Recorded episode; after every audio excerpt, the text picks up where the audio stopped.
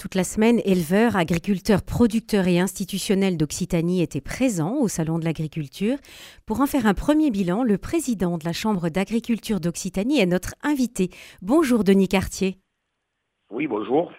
615 000 visiteurs, dont de nombreuses personnalités politiques et religieuses, Monseigneur Lacombe, euh, archevêque d'Auch, euh, se sont pressés à, Paris du 25 février au 5 mars.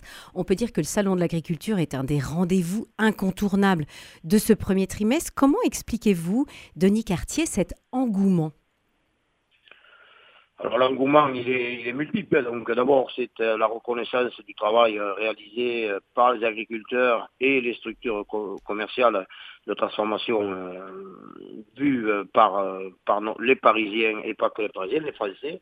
ça, c'est la première source de, de visite. Deuxièmement, c'est toujours amener, c'est la, la, ferme, la ferme, la ferme France à, à Paris. Donc c'est le l'émerveillement, je dirais, de tous les, visiteurs, euh, jeunes et moins jeunes, donc de voir ces, bêtes exposées qui sont euh, magnifiques et qui sont aussi euh, accompagnées par des éleveurs hyper passionnés hyper passionnés. Vous parlez de reconnaissance du public. Est-ce que cette reconnaissance, elle est utile à cette profession qui actuellement souffre de l'agribashing Alors, bien entendu que on souhaiterait que ça dure plus longtemps qu'une semaine ou dix jours mm. euh, par an.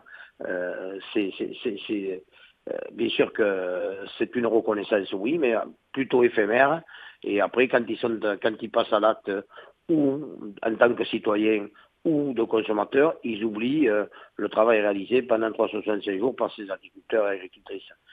voilà, donc ça c'est un peu le bémol, mais on a, on a tout intérêt à, ne, à ne pas à ne pas boycotter, je dirais, ces, ces, événements. là hmm. Ces événements-là, parce que c'est quand même euh, une source de contact et d'explication, de voir comment, euh, comment se passe, euh, comment on élève une bête, comment on peut la transformer, comment on peut la... Derrière, il faut la consommer, bien sûr, comment de faire comprendre ce qu'est le rôle d'un agriculteur au quotidien pendant 24 heures sur 24, pendant 366 jours. C'est ça. Oui, c'est un travail de, pédagogie, finalement. un travail de forme, la pédagogie, de d'information et notamment également sur les pratiques, puisque ces pratiques-là, de temps en temps, il y a de l'agribashing, vous l'avez dit, mais euh, ces pratiques-là, elles sont de plus en plus vertueuses, de plus en plus respectueuses de l'environnement et, du monde animal et végétal. Donc, euh, c'est aussi expliquer ça. Mhm. Il y avait, euh, Denis Cartier, à ce, salon d'agriculture, des milliers d'animaux qui étaient présentés, des tonnes de paille et de foin, des milliers de litres de lait qui ont été produits sur place. En fait, c'est une véritable ferme ouverte au public. justement, vous, vous parliez de, de, de de, de, toutes les avancées des agriculteurs pour, euh, pour euh, arrêter ou moins polluer les sols et l'atmosphère. Euh, est-ce qu'il il y a un travail Est-ce que le Salon de l'agriculture vient favoriser, vient en, inciter les agriculteurs à mieux, mieux travailler dans le, dans le respect de l'environnement? Ce c'est pas mieux travailler, c'est continuer à évoluer, continuer. continuer à faire évoluer leur pratique. La pratique, c'est surtout pas polluer, c'est surtout accompagner, traiter le, monde végétal comme le monde animal, et c'est aussi se traiter comme, euh, se traite l'habitant lambda de, France ou, d'Europe. Donc euh, euh, c'est la reconnaissance de toutes ces pratiques-là qui sont de plus en plus vertueuses. Je, c'est pas pas justement d'expliquer ce qu'on fait, c'est de faire comprendre pourquoi on le fait et, l'évolution qu'il y a eu sur les 10, 15, 20 dernières années en termes de pratiques culturelles ou animales. Mm-hmm. Pour euh, cette 59e édition, la région Occitanie a raflé plus de 1000 médailles pour ses vins, 241 médailles dans la catégorie produits, c'est quand même la deuxième région de France derrière la Nouvelle-Aquitaine.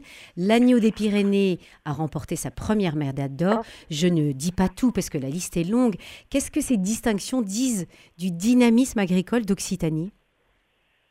Ces distinctions, d'ailleurs, c'est 1089 médailles, hein, donc c'est quand même c'est une, une, véritable reconnaissance. Mm. Donc, euh, euh, et donc, vous l'avez dit, hein, donc, euh, sur les 1089 médailles, il y en a 496 en or. Ça, c'est produit solide et liquide. Quand on revient à, la partie liquide, donc, il y a eu presque il y a eu 838 médailles, donc plus de la moitié en or.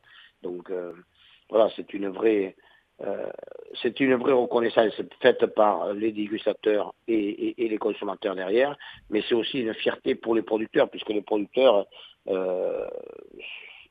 toute l'année, vont véhiculer les médailles les médailles vis-à-vis de leurs consommateurs, de leurs clients, et c'est vraiment une, une fierté euh, avérée, alors je dirais de, toute la, de toute la fière, puisqu'il y a certes ceux qui transforment, il y a certes ceux qui produisent, et puis il y a aussi ceux qui commercialisent et qui mettent en avant tous ces produits-là. Alors l'agneau, vous l'avez dit, hein, l'agneau, bien sûr, euh, mis en avant aussi, euh, c'est une, une fierté, bien sûr, et quand vous dites que la, la Nouvelle-Aquitaine est la première région, je pense qu'on ne doit pas... on doit pouvoir se regarder, et je ne sais pas si c'est pas l'Occitanie qui est la première région. Ah, alors, il va falloir vérifier le classement. Il va falloir vérifier. D'accord. Cette, euh, cette, indication géographique protégée pour euh, l'agneau du Pyrénées, euh, Sébastien Vancini, le, président du conseil départemental de Haute-Garonne, disait que c'est la reconnaissance de la pratique de la transhumance au patrimoine culturel immatériel de la France depuis 2020. Est-ce que vous y voyez, vous aussi, un lien? Mais bien entendu, euh, M. Messi a entièrement raison, donc c'est une vraie reconnaissance. Mais une fois qu'on a dit ça, c'est après il faut que euh, cette reconnaissance, là, on l'a actée, elle est, figée, mais maintenant il faut qu'on continue à véhiculer ces pratiques-là, et, et, après donc que nos, nos amis et, et, nos ressortissants puissent consommer ces produits et savoir où on peut trouver tous ces produits sous signe qualité, parce que signe qualité c'est une fierté de les avoir, et il faut aussi après pouvoir les distribuer, et on est en train de s'organiser justement pour voir comment on peut, euh, au niveau d'abord Occitanie, comment on peut trouver, où trouver tous ces produits euh, qui ont été médaillés, ça fera partie du challenge dans les semaines à venir. Et oui, ça c'est un, travail de la Chambre d'agriculture d'Occitanie, de promouvoir les produits et de, de les, d'aider à leur distribution tout à fait, nous avons des plateformes de distribution qui sont en train, qui sont en structuration, et justement pour qu'on puisse expliquer à nos, à nos, amis euh, occitans de, cette grande région, plus de 6 millions d'habitants, mm. où ceux qui ont été médaillés et où ils peuvent les trouver ces produits de mm. façon régulière. C'est pas qu'une semaine par an. oui, bien sûr. Euh, Denis Cartier, qu'est-ce qui a changé pour l'agriculture occitane depuis un an avec la guerre en Ukraine?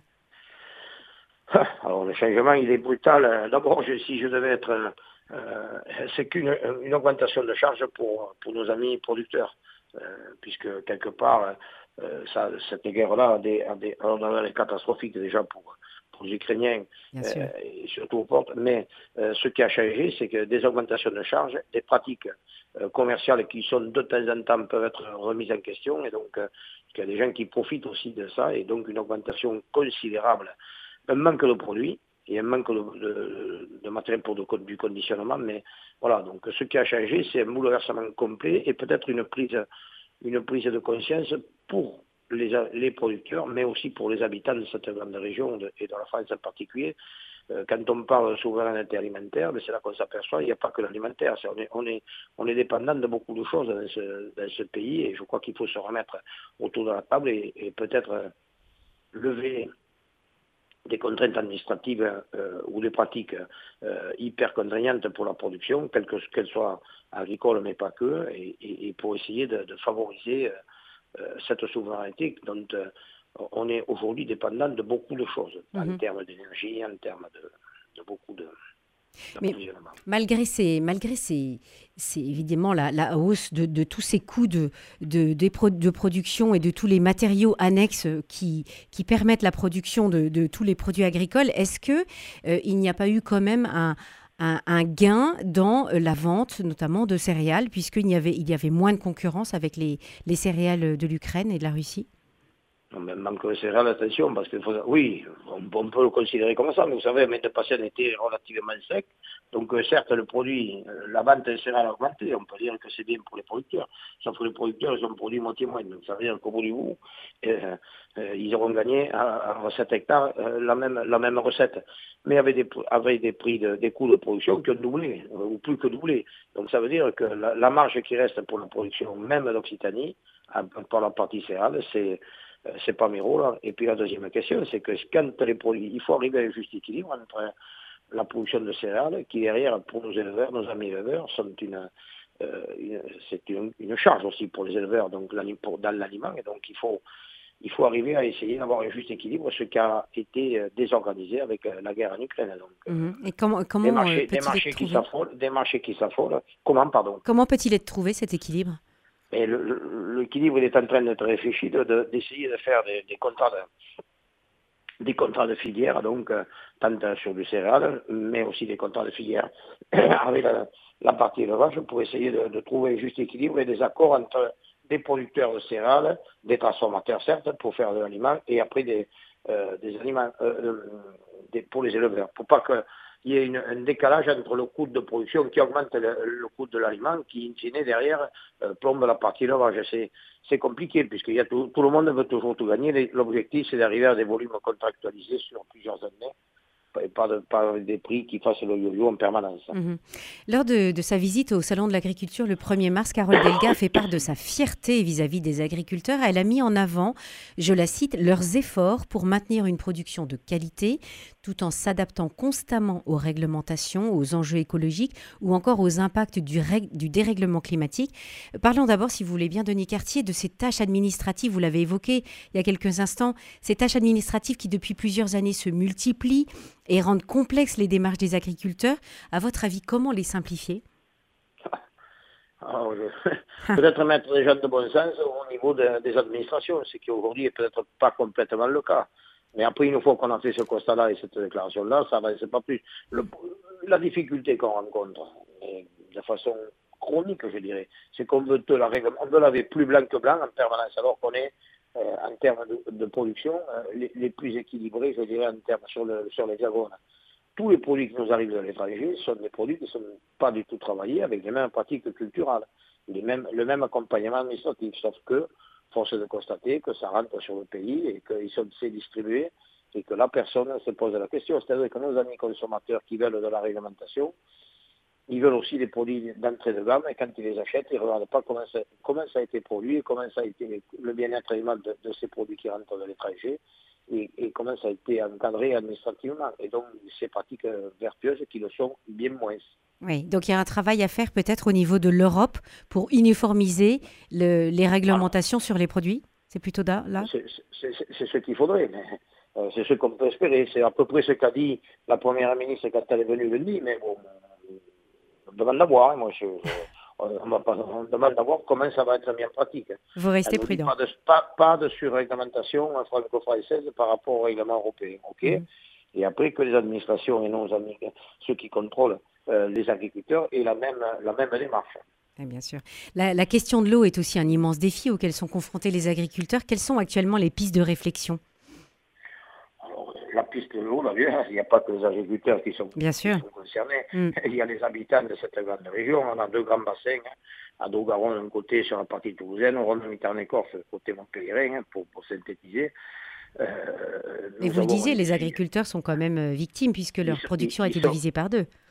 Ils sont victimes de, l'évolution climatique, du changement climatique, mais ils sont aussi les premiers sur en termes d'innovation sur la pratique culturelle, euh, ce qui n'est peut-être pas encore le cas euh, de nos amis, euh, euh, nos, habitants. C'est-à-dire qu'aujourd'hui, est-ce qu'on économise beaucoup d'eau le simple habitant lambda, la famille lambda, je ne suis pas convaincu, alors que l'agriculture, par ses pratiques, ses évolutions en, termes d'innovation, ses pratiques culturelles,